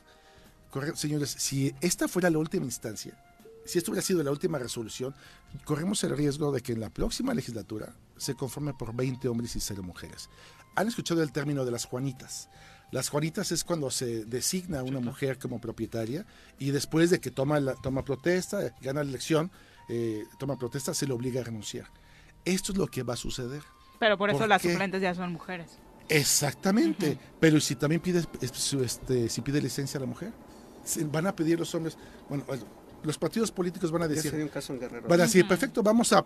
el, vimos el caso que pasó con Yáñez, que se, se aplicó el tema a la siguiente fórmula. Entonces vamos a colocar una mujer y una suplente a modo que cuando lleguen y tomen protesta, porque sí, va a ser conformado el Congreso por 10 hombres, 10 mujeres, pero esas 10 mujeres les van a decir, renuncia. Entonces van a renunciar, van a ser a modo, ¿y qué se va a aplicar? Pues la misma ley que le aplicaron a Roberto Yáñez, la siguiente fórmula, que es hombre. Entonces iniciaríamos un Congreso con 10 mujeres y 10 hombres, pero al lapso de un mes todas las mujeres serían obligadas a pedir licencia este y, entrar y entrar y entrar a un congreso con 20 hombres. Ayer las tres mujeres que conforman el, Tribunal Estatal Electoral. O lo opuesto, con 20 mujeres. no, no, no, bueno, con 20 mujeres, pero bueno, vamos a ser realistas. complicado. Vamos a ser realistas. Las, mujeres van a ser las, a las que obliguen a pedir licencia. Porque, esto, en este razonamiento particularmente sí, sí te eh, tiene mucho sentido. En Guerrero se presentó eh, una de las diputadas plurinominales del Partido Verde, la obligan a renunciar, recibe presiones, amenazas, renuncia, luego renuncia a la, suplente, y este llama el Congreso manda y le, a llamar y le toma protesta al que sigue en la prelación del, del partido que era hombre y que curiosamente era el presidente del Partido Verde. Estaba planeadito, pues. Le toman protesta y luego se va a un juicio. Igual siguen las tres instancias, el Tribunal Electoral resuelve que está válida la propuesta, la, toma de protesta, se van al, a la sala regional, al final la sala superior dice no, este sigue la siguiente mujer en la lista. Respetando la paridad. A mí no me están aplicando esa ley. Lo que, resolvió, al final le tomaron protesta. Cuidaron la paridad. O sea, aquí lo, el, el, riesgo que corremos como, como sociedad al al haberse resuelto de la forma como se hizo el día de ayer, es que volvamos a, la, edad de piedra donde los hombres sean los únicos que se apoderen del Congreso. Esta, el tema de paridad, es para proteger a las mujeres. ¿Cómo es posible que digan, va a la siguiente fórmula? Cuidando la paridad, se debió cuidar la paridad porque corremos el riesgo de que la próxima elección sea un Congreso conformado por 20 hombres y 0 mujeres. Se va a integrar, sí, sí se puede. se va a integrar con 10 hombres, y 10 mujeres, pero las van a obligar a renunciar. ¿Creen, que no las van a obligar a renunciar? ¿Realmente cree eso es lo que te preocupa, Roberto? Hay muchas cosas, pero es una cosa el tema constitucional. O sea, o sea pero estamos viendo el tema, el tema general de lo que sucede. Correcto. Ahora, fíjense, hay una cosa bien grave también, la soberanía del Congreso. Hay una ley general de medios de impugnación a nivel federal donde dice que, dice, a ver, vamos, los actos soberanos todos, los medios que son inimpugnables. Aquí, con base a esta ley, vamos a ver cuáles son, eh, dónde proceden las impugnaciones, los recursos, cuáles no. Y hay una lista donde dice, aquí es, son actos inimpugnables. Y dice, todos los actos emitidos por el Congreso. ¿sale? ¿Saben qué pasó en esa sentencia el día de ayer? Se declara la inaplicabilidad de la ley. Dice, no, no, no, no, no. Aquí no sucede porque eso aplica para cosas federales. O sea, o sea, inaplica la ley y dice que solo se aplican a cosas o sea, aplican un criterio de la ley federal. Pero, pero sí aplicó pero la ley. otro- ah, exactamente. Pero sí aplicó la ley que existe a nivel federal para nombrar la, eh, cubrir las vacantes, que dice la siguiente. O sea, Ahora hay que recordar también que, que en ese momento cuando se da el deceso de, de tu tío, ¿es- Ajá, era sí, tu tío. Este, eh, el INPEPAC dijo, no es mi tema, Sí. el tribunal dijo, no es mi tema, porque ya acabó la elección. Y decían, yo puedo intervenir. INPEPAC puede Y porque no está manos. legislado. yo puedo claro. intervenir a petición de parte, es decir, que el Congreso, fue lo que dijo textualmente Mireya aquí, dijo, si el Congreso me pide que emita yo quién sigue de la lista o que yo quién corresponde, Sí, puedo yo lo puedo hacer, pero no, No te no. No. no este, y posteriormente, bueno, pues, pues ahí está el resultado, ¿no? Sí. Bueno, para que no se nos agote el tiempo y nos quede todo Vas al claro. No, el, tema, a la el- sala, ¿no? el tema indígena. ¿Saben qué dijeron del tema indígena? Porque sí oí que tocó el tema. eh, yo pertenezco a la comunidad LGBT, por esa eh, afirmativa entré. eh, y, me- y dice, responde textualmente, dice, ese no es importante. Dice, la comunidad LGBT no importa. Este, es más ¿Dónde importante en la sentencia. Dice, es más importante, darte, darle importancia a los grupos LGBT sería como eh, eh, darles mucho revuelo, mucho realce. Tiene que ser indígena. dice la Así dice la sentencia. sentencia. Y dice, mejor se lo vamos a dar a un indígena, aunque esté sobre representado. Porque la ley solo menciona que debe haber dos plurinominales este, indígenas. Pero tu tío tenía esa calidad, ¿no? Pero pudo haber sido otra. O sea, pudimos saber, ah, ahorita era el momento perfecto para poder darle espacio a las otras, a los otros grupos vulnerables, pero dice la sentencia, no, sería darle mucha importancia a la comunidad LGBT. Así lo dice. O sea, discriminan a la comunidad LGBT aún en una sentencia. Habría que conocer esa sentencia y o sea, ese- está súper violenta. argumento sí o está sea, violenta muchas, muchas. Lo, lo que nos indicaba hace unos momentos y que seguramente escuchaste fue eso, que el argumento era tu tío representaba a un grupo Eso- eso vulnerable es indígena, entonces se toma en cuenta a un grupo vulnerable indígena Bueno, para eso es lo que- suplirle, eso es ¿no? lo que le conviene decir ahorita, decir que todavía. Pero la verdad es que está sobre representado. Y la sentencia dice, no importa que esté sobre, sobre representado el tema indígena, porque hacerte caso a ti porque eres LGBT sería darle mucha importancia. Eso es lo que dice, darle mucha importancia a los grupos vulnerables. Vas a la sala regional, Y menciona también, igual que a los afrodescendi- afroamericanos, este, eh, grupos este, Afrodescendientes. afrodescendientes, perdón, y de los este, de la grupos vulnerables de eh, edad avanzada, jóvenes o los de discapacidad. Entonces sería darle mucha importancia, o más real. Preferimos sobre representar el tema indígena. Que ese es otro asunto que tocará también legislar, Roberto, y estarás consciente de que hay muchas ambigüedades en torno a los representantes de estos grupos, Sí, ¿no? pero, pero el tema no hay que perder de vista. El tema importante es el tema de la paridad. Dices que es un tema más político que eh, de, Pues no es de la materia primera- electoral, ¿por qué? Pues no es la primera vez que este, pues todos conocen que mi hermano era, era la plurinominal número uno y la baja también este tribunal. Este, no quiero entrar, no quiero este, hablar de un tema, pues bueno, fue el todos saben el tema que tenemos con Cuauhtémoc Blanco, ¿no? Eh, con ¿Tú crees que viene de ahí? estado. Claro, claro, porque la vez pasada me aseguraron todo lo que fueron a ofrecerles y, y que les cumplieron. Y esta vez, pues la segunda, que no es posible que los Yañez, este, porque esté Cuauhtémoc Blanco de gobernador, nos golpeen y nos nieguen todas las puertas en las instituciones.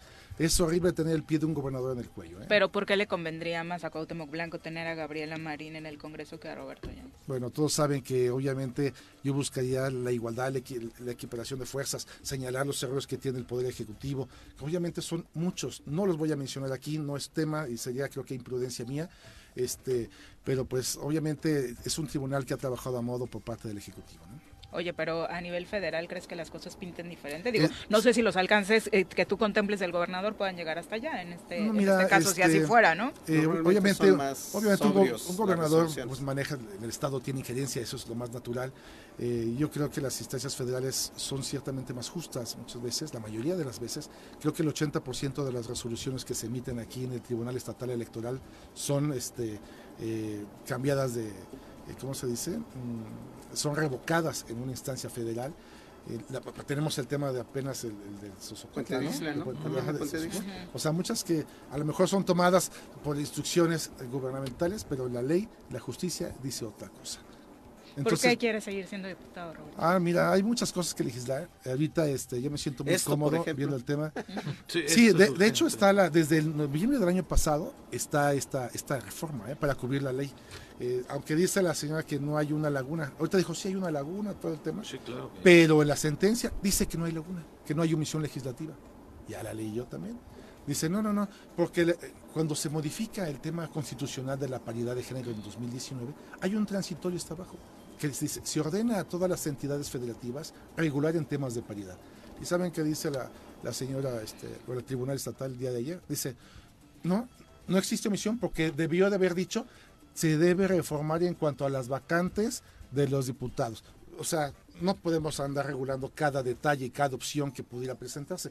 Es- Obviamente es una generalidad para que los, los congresos locales pues legisláramos en tema a la, la garantía de la paridad de género. Pero bueno, son muchos temas que hay ¿Qué que pasos vas a seguir a partir de ahora? Tribunales, Sí, se tribunales. tiene que ir al tribunal, donde seguramente pues, todos estamos seguros, este, hasta, hasta muchos diputados del otro equipo del G9 dicen, güey, pues la tienes hecha, nada más hay que acudir a los tribunales federales. ¿no? ¿Qué, qué ha pasado en el Congreso a partir de ahora? Porque recordar que hubo diputadas que también impugnaron eh, en Sí, su sí, sí, sí, momento sí. tu Eso, ellas, bueno, este, eh, ellas son ahora- compañeras mías, yo respeto su decisión, son amigas Pero ahora, mías ¿cómo todas. está en torno a tu tema el ambiente legislativo? Pues muy tranquilo, el- el- te puedo comentar que los del G11 estamos unidos, todos tenemos este conocimiento que posiblemente ocurriría esta situación lamentable o en contra del, G- del G11, de la integración del G11.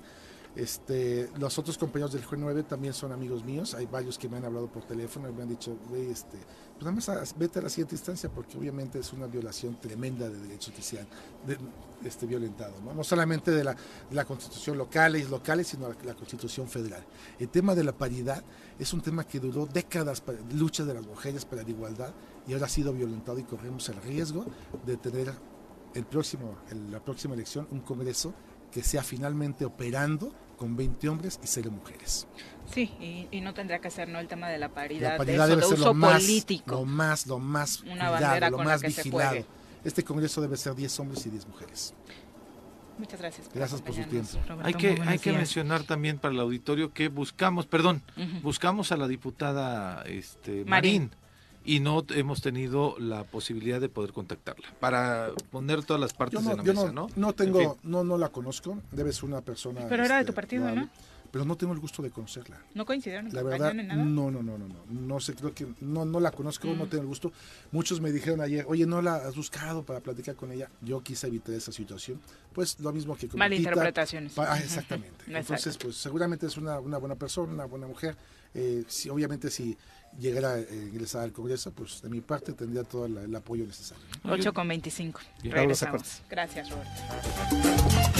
27 de la mañana, Javo Sotelo, un abrazo, muchas gracias por acompañarnos y para todos los que siguen pendientes de la transmisión. Vamos ahora a entrevista para variar en jueves hablando de Temisco, cosa ¿Qué que hubo? nos encanta. Eh, ya nos acompaña en cabina Andrea Salgado, oficial del registro Temisco civil, Power, a quienes recibimos cabina. con muchísimo gusto. Bienvenida, Desde aquí Andrea. para allá, mira. Buenos días, muchas gracias por la invitación. Pues bueno, para platicarles de nuestra campaña Casa Tentemisco, una campaña pues que estuvo pensada en dos sentidos, ¿no? Primera parte, una convocatoria que hace la Dirección de Turismo para invitar a los jardines y salones de eventos de nuestro municipio Hay varios. a participar bastantes, así es. Eh, sorprendentemente nos hemos dado cuenta que incluso los mismos temisquenses no los conocemos Ujú, todo. Entonces nos está sirviendo como para darnos a conocer hacia afuera, pero también hacia adentro eh, por parte de turismo y segunda parte como registro civil, pues también en tema de pandemia eh, sabemos que la economía ha sufrido una contracción bastante importante y seguimos viviendo las consecuencias de esto. Nuestra presidenta, la señora Juanita Ocampo, tuvo a bien, pues a través de su cabildo, aprobar esta campaña en donde se le hace un descuento a los ciudadanos de 3.800 pesos aproximadamente por celebrar sus matrimonios fuera de la oficina. Regularmente, ¿qué costo tiene? 4.800. Ok. Así es, 4.800. Con esto, eh, pues estamos permitiendo celebrar su matrimonio en un jardín de eventos, en algún salón. Que normalmente cuesta más caro cuando salen ustedes a, a- a oficiar. 4.800. 4.800. Así es, Ujú. ahorita está en 962. Qué barbaridad. Y padrísimo porque con pandemia nos permite aparte celebrarlo en un espacio abierto. La verdad es que los empresarios están en una sinergia con el ayuntamiento porque no están cobrando ni un peso, ni a los ciudadanos ni al ayuntamiento proporcionando sus espacios. Entonces por pandemia también este, bastante... Eh, pues nos quedó como anillo al dedo en, celebrando en espacios abiertos, eh, con la sana distancia y permitiéndole además a los matrimonios pues acudir con invitados. ¿Cuántos, ah, ¿Cuántas bodas has hecho bajo esta campaña ahorita? Bajo esta campaña solo hemos tenido eh, tres fechas, hemos celebrado 13 matrimonios, eh, me quedan en este mes dos fechas más eh, tenemos registrados 12, 12 matrimonios más. Cuando hablas de fechas es porque tiene que ser un fin de semana en específico el que tiene establecido el Temisco. ¿o? Tenemos un calendario. Okay. No son fines de semana porque justo eh, les afectaríamos Están ocupadísimos, ¿no? exactamente a los jardines. Eh, son diferentes fechas, cada jardín levantó la mano y dijo yo puedo este día, este es el día que proporciono. Es en horario, normalmente empezamos de 10, concluimos a las 3 de la tarde. Son ceremonias individuales, eso es importantísimo, no, son, masivas. Exactamente. Ay, que eso está padrísimo, porque entiendo que muchos ayuntamientos, pues por abarcar más y, dar beneficios, pues te ponen ahí como que en la bola con todas las parejas.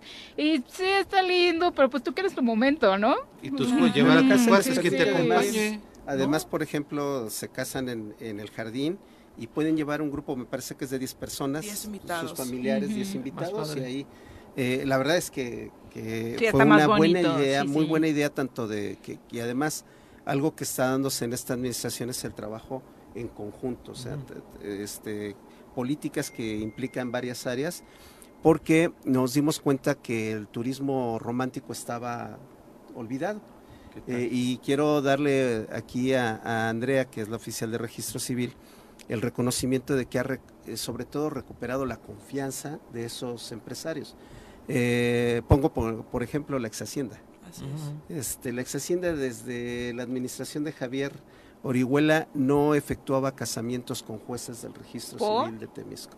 Por un antecedente desagradable que hubo con el juez de, registro civil. yo pensaría que sí, fíjate, porque justo iba a comentar de que el único lugar que de pronto se les ocurre para ir a casarse es la ex hacienda, ¿no? Sí, pero... Pero entonces te casas antes y ahí no iba Ahí nada más es la Y, y, entonces platicando con, con, los asociados de la ex hacienda, este, les dijimos, comentaron, pero ¿cómo es? No, no te vas a sorprender. Ahora cómo va a operar, ¿no? Te vas a sorprender porque su temor era encontrar la misma tipo de persona que estuvo en aquel momento. Y no, cuando conoció a Andrea se quedó encantado, dijo, todas las bodas que me salgan, aquí las vamos a hacer con ¿Y es uno de los lugares entonces, la ex hacienda? Está participando también en este programa, tenemos registrados 13 puntos. Se abrió la convocatoria, le, 13 jardines levantaron la mano, no dudo que si repetimos en próximos años, pues sea todavía un éxito más rotundo. La gente está muy contenta. En su mayoría hemos celebrado matrimonios, pues, de parejas ya consolidadas de muchísimos años, ¿no? Eso para nosotros como registro civil es sumamente importante porque de antemano es el objetivo del matrimonio es brindarle certeza jurídica a las familias. Entonces, para mí es increíble. Creo que los resultados han sido buenos para nuestra presidenta y para el secretario también. Pues la encomienda ha sido dar un servicio de calidad y calidez, ¿no?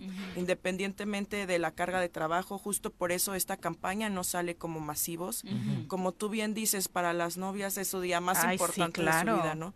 Y esta campaña aparte les permite, terminas tu ceremonia, puedes tener una sesión de fotos, puedes ir vestida de novia, puedes llevar tu ramo, este, puedes tener tu cortejo sin ningún problema y, que sea un día que nunca olvides en el municipio de Temisco. Es toda una experiencia, ¿no? Enmarcar esta situación, porque bien decías, la situación del matrimonio es una situación para dar certeza jurídica a las parejas, pero también es un momento romántico. Así es. Y es un momento que, que y muy importante en la vida de la gente que decide casarse. Y al, al mismo tiempo se, se, da a conocer la oferta de turismo romántico. ¿Qué otros lugares, además de la ex hacienda, digo, para meter el gol completo y nos vayan a visitar ah, Claro, mira, tenemos Jardín Hija que está en Brisas, tenemos...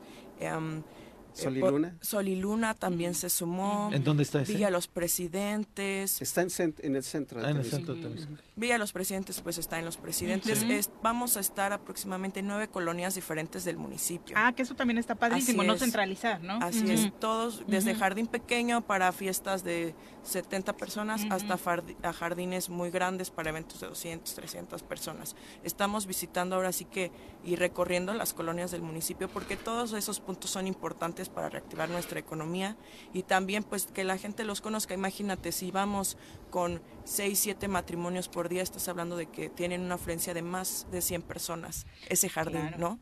Entonces la idea es, yo termino mi matrimonio, el encargado del jardín se queda a promocionar sus servicios, que conozcan los espacios y pues no te voy a mentir, pero ya hay varias personas que contratan para Por supuesto, se te antoja ya estando ahí. Oye, para apartar las fechas, para conocer cuáles son eh, la lista completa de los jardines y demás, ¿dónde podemos pedir informes? Pues los invitamos, como siempre, que nos sigan en las redes sociales del municipio, municipio de Temisco. El calendario se saca de manera mensual, eh, porque los documentos conmigo, el registro civil, estamos ubicados en Álvaro Obregón, número 61, muy cerquita del mercado, municipal. Eh, los tienen que llevar con 10 días cinco mínimo de anticipación. Entonces estamos eh, abriendo fechas eh, por mes para que tengan la oportunidad de de visitar nuestra página y que vean cuáles son los jardines que están en el programa. Perfecto, pues muchísimas gracias por acompañarnos y felicidades por la iniciativa. Cásense en Temisco, la verdad, muy recomendable. Eh, sí, yo conozco varios amigos que se han casado en otros municipios y se divorcian a los dos días y en Temisco no. Eh, ya, forma, ya formalizó el secretario. La producción del programa ya está queriendo. Ah, ah ¿verdad? Estamos esperando que formalizar el secretario, que ponga el ejemplo. La producción del programa ya quiere producir la boda de Viri también ese valor. Pues y la de Carlitos también. Voy a ir a visitarte. Claro, las puertas abiertas. Gracias, Andrea. Muy buenos días. Son las 8.35. Regresamos. Con 38 de la mañana, gracias por continuar con nosotros. Vamos a pasar a entrevístanos sin antes mandarle saluditos también a Hilda Moreno. Muchas gracias eh, por acompañarnos y por supuesto, eh, pues hablar del campo para nosotros es muy importante, por eso el siguiente espacio. Así es, caña, arroz, aguacate, sorgo, nopal, higo, flores y mucho más es lo que produce nuestra tierra. Prepárate que vamos a aprender de todo esto en la sección del campo morelense en el Choro Matutino. Elías Morán nos acompaña en cabina, productor agrícola. Bienvenido, muy buenos días. muchas gracias, gracias por, por tener ese espacio. Yo creo que ayuda mucho para este para los productores de aquí de, de nuestro estado, de, pues de nuestro territorio nacional. Y pues este es un espacio creo que muy importante, hablar del campo. Eh, nosotros yo creo que eh, los venimos escuchando en, la radio, ahí en la camioneta, en el, en el área productiva. Escuchamos este eh, el choro matutino. Ya hay mucha audiencia del campo para ustedes. Afortunadamente. Eso es, muy padre porque pues también el, productor agrícola se vuelve crítico y ve las cosas que están bien y que no están mal, así que se enriquece, ¿no? Y sabes qué es lo que nos enoja mucho de entrada, antes de, un poco para dar el contexto de que cuando se habla de Morelos todo el mundo dice vocación turística, eh, hay que apostarle ahí, por supuesto que hay que apostarle, vocación científica, tenemos muchos científicos en Morelos y claro que hay que apostarle ahí, pero la historia de este estado está fincada en el campo, la extensión territorial en torno al campo y por supuesto que ahí hay muchas oportunidades de crecimiento científico, turístico y económico, así ¿no? Es, así es. Yo siempre he dicho que la industria más grande de Morelos es el campo. O sea, no tenemos este, industria más grande que lleve eh, tanto dinero a, los hogares como es la industria del campo, ¿no? más en esa zona, el cuarto distrito. Más en esta zona, federal, exactamente. Esos 12 municipios constituyen la este, parte más fuerte económicamente de la producción agropecuaria en Morelos. Sí, ahí dicen que en el futuro Morelos va a ser parte de la canasta básica de todo el territorio. Lo estamos viendo desde las sequías que están en el norte del país y aquí se produce, aquí es un invernadero un, eh, natural, ¿no? Las condiciones climáticas, el agua. La disponibilidad eh, del agua. Exactamente. Eh, el clima que tenemos, o sea, eso es inigualable. Tu, tu superficie es de riego. Mi superficie es de riego, sí, este, lo manejamos con sistemas de producción para ahorrar el agua por goteo, que ese es ahorita un tema muy, muy importante. Yo creo que debería ser parte de la agenda política de cualquier este, gobernador, ¿no? Eh, el agua ahorita lo estamos viendo la escasez, eso encarece ya el, eh, la producción, el desánimo de los productores, decir, híjole, este, pues no tengo, ya no tenemos agua, ¿no? Y venimos eh, arrastrando ya una racha de años con sequías cada vez más pronunciadas, ¿no? Así es. Ahorita eh, llevamos a una tercera parte del temporal y, no hay agua, ¿no? Este, eh, la gente siembra con el, con el deseo de que sea esto mejore, ¿verdad? Pero ahorita les comento, estamos pasando con una crisis muy fuerte. la, la soberanía alimentaria está, está en duda este, en los próximos años. Eh, se encareció demasiado al 100% eh, los productos, los este, fertilizantes, las semillas. 150%. Sí, todo esto ha afectado el, COVID, ahorita la, guerra entre Rusia y, Ucrania, el desabasto de las materias primas para producir los, este, eh, ahora sí que los, los ¿cómo se llama? Los insumos que se necesitan. Y pues si antes te costaban 300 pesos un bulto o 400 pesos un bulto de, fertilizante, ahorita ya está en 1200, ¿no? Sí, fue impresionante lo que sucedió este año con esos costos. Pero preguntaba Pepe, ¿quién eres? ¿A qué te dedicas? Ah, ¿Qué produces? Bueno, soy Elías, soy... Soy administrador de empresas, hice una maestría en mercadotecnia, pero apasionado del, del, de la, del campo, ¿no? Entonces, desde mis abuelos, eh, tengo una abuela. ¿Eres morelense? yo soy morelense y nativo de Miacatlán. Yo soy este, oriundo de Miacatlán. Eh, mi abuelita, mis abuelos, prácticamente eh, le arrancaron cuatro títulos a la UNAM del campo. mi, papá es este, dentista, tengo un tío que es este, médico, otro es abogado y otro es arquitecto del campo. Del campo. Cuando el campo era pues productivo, ¿no? Este, rentable más que nada, ¿no? ¿Qué produces? Yo produzco jitomate, eh, pimiento, pepino, este, en bajo cubierta. Siembro sorgo, maíz. Agricultura protegida. Agricultura protegida, siembro sorgo, maíz, caña. Este, del, de, de todo sembramos, ¿no? Muchos productos, un poco para entender cuál es el método que tú eh, llevas a cabo. ¿Cómo es? Ah, la agricultura protegida es, este, básicamente es eh, crear una atmósfera y eh, con condiciones para que no existan plagas, este, ciertas enfermedades y producir lo que hay en un en mil metros por así, por así decirlo te, te potencializa a producir como si estuvieras produciendo una hectárea más o menos. Entonces este eh, qué tan común es esta en Morelos esta práctica en Morelos es comenzó siendo muy común y desgraciadamente ahorita por los factores que les, que les comento, eh, se han abandonado.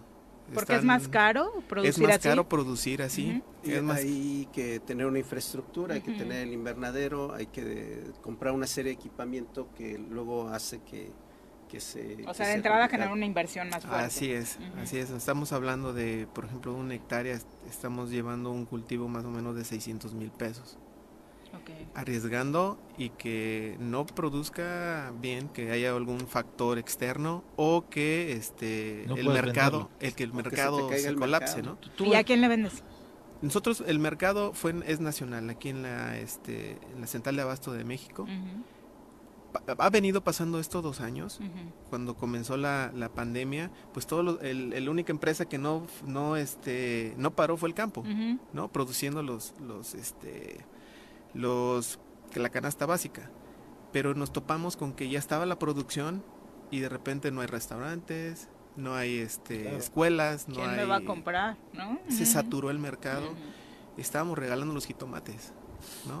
O sea, venimos de pérdida tras pérdida tras pérdida, Me tocó a mí alguna vez este conocer otro país como Canadá y con esta misma infraestructura y allá tienen asegurado, ¿no? La, o sea, la producción. y venta. Exactamente. Y si además les va mal, tienen un, un respaldo, este, como un, ajá, como un seguro que les, les, les provee.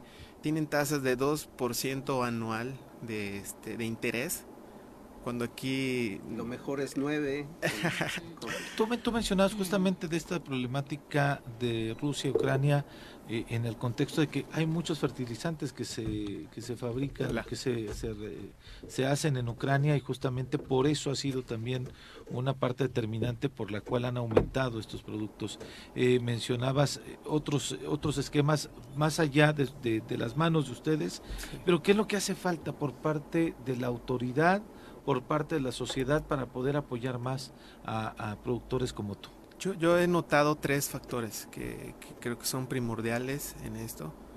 Una, eh, las políticas eh, eh, que se están implementando para apoyar a los productores son básicas, son mínimas, o sea, no tienen, no tienen fundamento. Así yo lo, yo, y con todo respeto para todos los, los que están en ese gremio, bueno, los que nos dirigen en este gremio, eh, lo único que hacen es, ay, te va un fertilizante, cinco bultitos, este, y eso no lo mismo de siempre. Sí donde tenemos que invertirle más. Estamos hablando ahorita ahorita que los venía escuchando de la, energía y que el petróleo y que se va a, producir más petróleo y que más pero ajá, y, la comida o sea podemos tener el petróleo y la, la, gasolina mucho más barata no pero lo que nos nos mantiene vivos es la, la alimentación no es donde nos, donde está fallando en el caso de mi pueblo, eh, ahorita ya todos, no, pues te presto la, te presto la mitad de mi parcela para, porque no me alcanza para sembrar. Pero eso se está volviendo súper común. Está siendo muy común. Otro factor es que los jóvenes ya no quieren trabajar. Ahorita el campo, ya... Perdiendo el amor a la tierra. Ya le está perdiendo el amor a la tierra. Vas a las juntas este, de de y ves gente adulta ya ya en, en, su última etapa de, de productividad. Entonces eso sí está afectando mucho.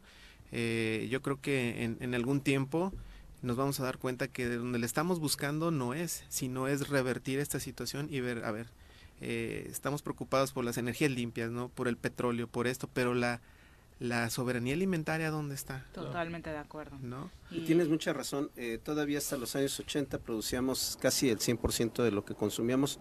Hoy estamos importando la mitad. Así es. Bueno, para quienes quieran conocer tus productos, eh, ¿se puede? Claro, podemos dar un tour por, por nuestros... Este, para conocer la forma de trabajo la forma de trabajo, claro que sí. ¿Cómo te Compra contactamos? del productor, también vayan. Sí, también. ¿Tienes esa opción? Ah, pues eso está padrísimo, el consumo local. De la huerta a, tu casa. Exacto. Sí. Oye, ¿dónde te encontramos? Estamos en Miacatlán, estamos ubicados en el campo El Terrero, es, ahí está muy conocido, es, esa, es un camino real, ahí hay varios, varios este, unidades de producción y con todo uso los esperamos si algún día quieren conocer cómo es el, eh, la producción bajo cubierta. Pues sin duda te vamos a visitar por ahí. Un abrazo muy fuerte para Muchas todos gracias los productores eh, del campo que nos escuchan no solamente en Miacatlán, sino en todo el estado de Morelos. Muchas gracias. Gracias. Muy buenos gusto días. Conocerlos. 8 con 49. Vamos a hablar de arquitectura. Ya está en cabina nuestro querido arquitecto Enrique Rodríguez. Bienvenido. Arqui. Buenos días. Este, bueno, pues con el gusto de saludarles. Eh, había yo preparado un temilla ahí medio, este, medio extraño. Ah, caray. ¿No? Este. ¿De ovnis? No, no, no, no, no. una torre en Japón, pero fíjate que más bien recapitulando estos días, creo que nos vendría muy bien hacerle un pequeñísimo homenaje a, a, este personaje que cumplió justamente 40 años de fallecido el 18 de enero de este año, ¿no? Este, me refiero a, este, a Juan O'Gorman, ¿no? Este, este arquitecto mexicano, nacido de padre irlandés, pero este, que bueno, toda su vida la hizo acá, los primeros años en Guanajuato, luego se mudaron durante la revolución, se mudaron a la capital, allá al barrio de San Ángel, y ahí fue cuando comenzó a estudiar justamente en la Academia de San Carlos y finalmente en la Facultad de Arquitectura para recibirse como arquitecto. Entonces, Juan O'Gorman, el tema con Juan O'Gorman es que a pesar de ser un hombre muy joven, a los 26 años, se convierte, creo yo, que en uno de los arquitectos más importantes de nuestro país en el siglo XX, porque es el primero que le entra de manera muy natural al tema de la arquitectura moderna, ¿no? Es decir, es el primero que entiende perfectamente los preceptos de Le Corbusier, este, este, este gigante del, movimiento moderno en, Europa, y los plasma ¿no? en, un par de casitas, eh, para ver, casitas por la dimensión, ¿no? ahí justamente a un lado del restaurante El San Angelín. San Angelín fue originalmente un, un club este, muy fifí, eh, ¿no? Y, y, a la hora que lo ven... No dividas al país, No sí, estoy, estoy, generando ahí, perdón, perdón. Este, bueno, pues ponen a la venta dos canchitas de, dos canchitas de tenis y Juan O'Gorman se hace de una de esas de, uno de esos terrenos mm. y ahí construye una casa para su papá. Es, la casa es fascinante si pensamos que se construyó en 1929. Es decir, el super chavito ya estaba aventándose esta casa, que repito, tiene todos los, todos, todos los elementos de la arquitectura moderna. Es decir, Le Corbusier planteaba la casa, hace el planteamiento de la casa dominó. Pensemos en una ficha de dominó, la mula de cuatros, ¿no? Donde la planta de la casa es la ficha como tal y los puntitos son las columnas. Entonces Le Corbusier lo que hace es levantar dos losas a partir de estas columnas y lo que queda dentro es una planta libre, es decir, no hay muros, no hay absolutamente nada.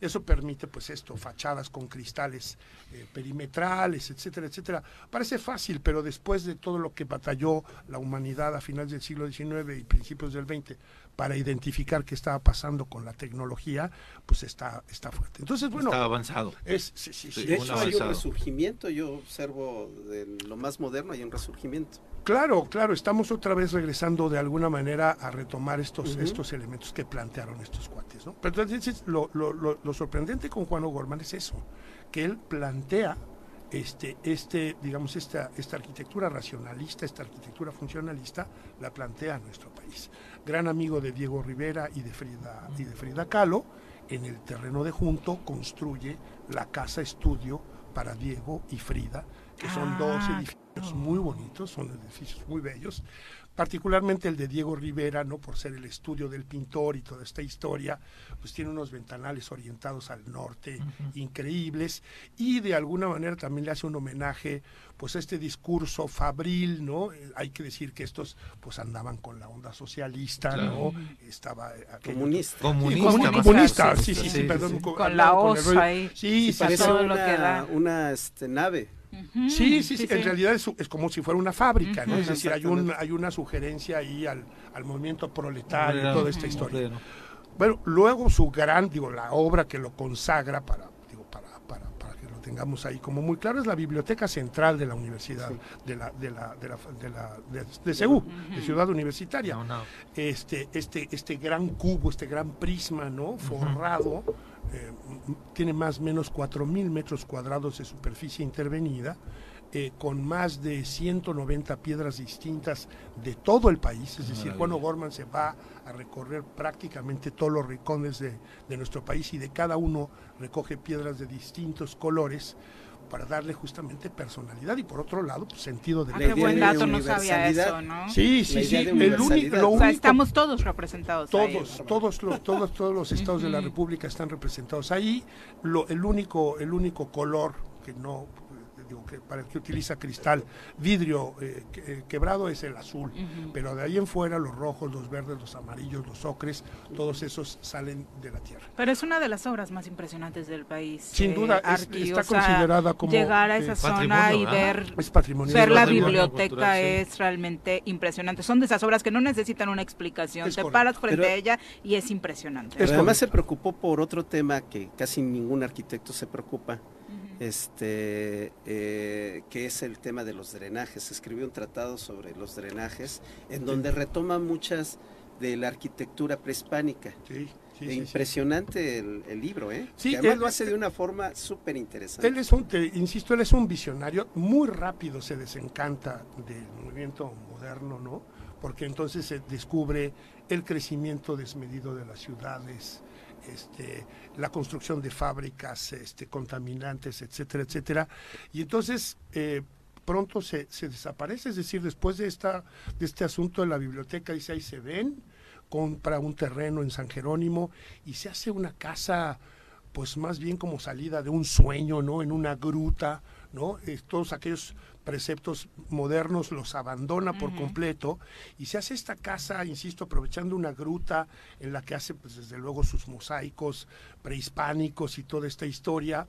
Y luego Ay, entra... qué locochona! Sí, sí, sí, sí, sí, es una- eh, eh, estuvo hace No la poco... conocía, a- hace- wow. estuvo expuesta hace poco la maqueta ahí en, en- en Bellas Artes. Una, una maravilla la casa, ¿no? Aprovechando... insisto, ¿La habitó? Sí, sí, sí, un- una temporada, una temporada. Este, luego, pues, digo, eh, viene su faceta de pintor, hace grandes cosas como pintor, tiene un par de murales en el Castillo de Chapultepec, hay un mural en el, en el aeropuerto Benito Juárez que está modificado porque había puesto a Mussolini y a Hitler ahí como dos serpientes, medio se lo quitaron ahí. ¿Y por a la quién le enojó eso? Ya sabes, las correcciones políticas, ¿no?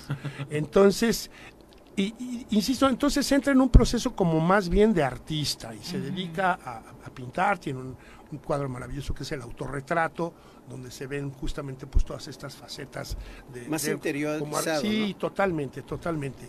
Un tipo muy, muy... eh, muy inocente, digamos, es decir, es, siempre es muy, muy, eh, muy transparente, Muy no, sí, no, y no, no anda con pretensiones ni cosas de estas. Eh, Y adelantado a su época, aunque To- suene a cliché, ¿no? no, totalmente. Y- Y, Completamente. y a veces, saben que este, profundamente, este, pues esto, eh, triste, ¿no? Por, por, por- porque se, se da cuenta de que la situación no va para ninguna, para ningún lado en, en el buen sentido, ¿no? Y entonces, junto con la muerte de Diego y de Frida, pues le viene una depresión tremenda. Y el 18 de enero de 1982 se da un tiro, este, previamente había ingerido eh, una sustancia tóxica con la que preparaba pintura y además se cuelga, es decir, digo, para que O no sea, quedara, para que es no- decir, sí, sí, sí, Para tres- que no tres- fallara. Fue no, remate. no, no, no va a fallar, ¿no? Eh, y, y eso, es decir, es este. Ah, porque además la casa, él vende el ter- esta casa en San Jerónimo y el cuate que la compra la tira. Uy. Entonces eso lo hace entrar. No, dice, ¿cómo claro, es posible, mano? claro. Pues para eso me la compraste. Eh, entonces, muy atribulado, este, decide quitarse la vida, pero nos deja pues estas, estos grandes ejercicios de arquitectura que, por otro lado, este, nos invitan o nos, o nos llevan a la reflexión pues de esta, de esta arquitectura que sí puede ser mexicana en muchos sentidos, es decir, no el cliché este de, este, ¿sabes? Las tejitas y las, no, no, no, sino lo mexicano en el más profundo y más este, este sentido, ¿no? De los, de los, eh, de los motivos. Y como digamos. una propuesta única. Además, ¿no? Además, digo, en el única. caso de, de Diego y de Frida, eh, digo, ¿cómo podría ser un objeto arquitectónico moderno, ¿no? Pues a través del color, ¿no? En el caso de, en el caso de, de Diego utiliza El azul. el, el- el azul, Ujú. añil, ¿no? Este muy famoso. Y en el caso de Frida, el rojo indio, ¿no? Este combina estos dos colores con materiales aparentes además, ¿no? Es decir, hay que mencionar entonces todavía no había muchos avances en términos de concreto aparente. Sí, la innovación que No, tuvo que hacer en la construcción. Entonces él hace justamente esta experimentación y logra estos dos ejercicios que todavía hoy se ven más modernos que Qué muchas casas en Tabachines. Horrible, sí. Arqui, muchas gracias Muchas por estas grandes Ingrid. lecciones de arquitectura que Siempre nos encanta. Muy buenos días. Buenos días, Mi buenos días. querido Carlos, muchas gracias por Abrazos. acompañarnos. Ya nos vamos, Pepe. Vámonos, buenos días. vemos, vámonos, vámonos. Mañana en punto de las 7 los esperamos por acá en el Tesoro Matutino.